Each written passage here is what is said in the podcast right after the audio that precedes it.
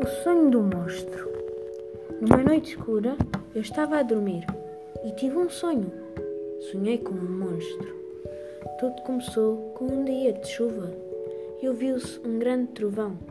Fez muito ruído e desse trovão saiu um. um. um monstro. Sim, é verdade, um monstro. Eu, Lourenço e o meu melhor amigo António estávamos em choque, mas ao mesmo tempo felizes. O monstro veio ter connosco e nós ficámos assustados. Ele era de cor verde, tinha a cauda castanha, muitos pelos no peito, uma coisa repugnante. Quando chegou ao pé de nós, estávamos a tremer. Mas quando ele disse: Olá, eu chamo Rex, querem ser meus amigos? Nós ficámos muito confusos. Mas o António chegou-se à frente e disse: Pode ser, eu chamo-me António e ele é o meu melhor amigo Lourenço. Eu fiquei paralisado. Fiquei com a cara no modo. O quê?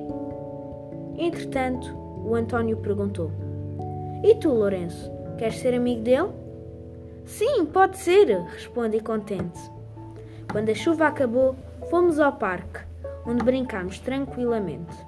Moral da história: quem vê caras não vê corações. Não julgues os outros pela sua aparência.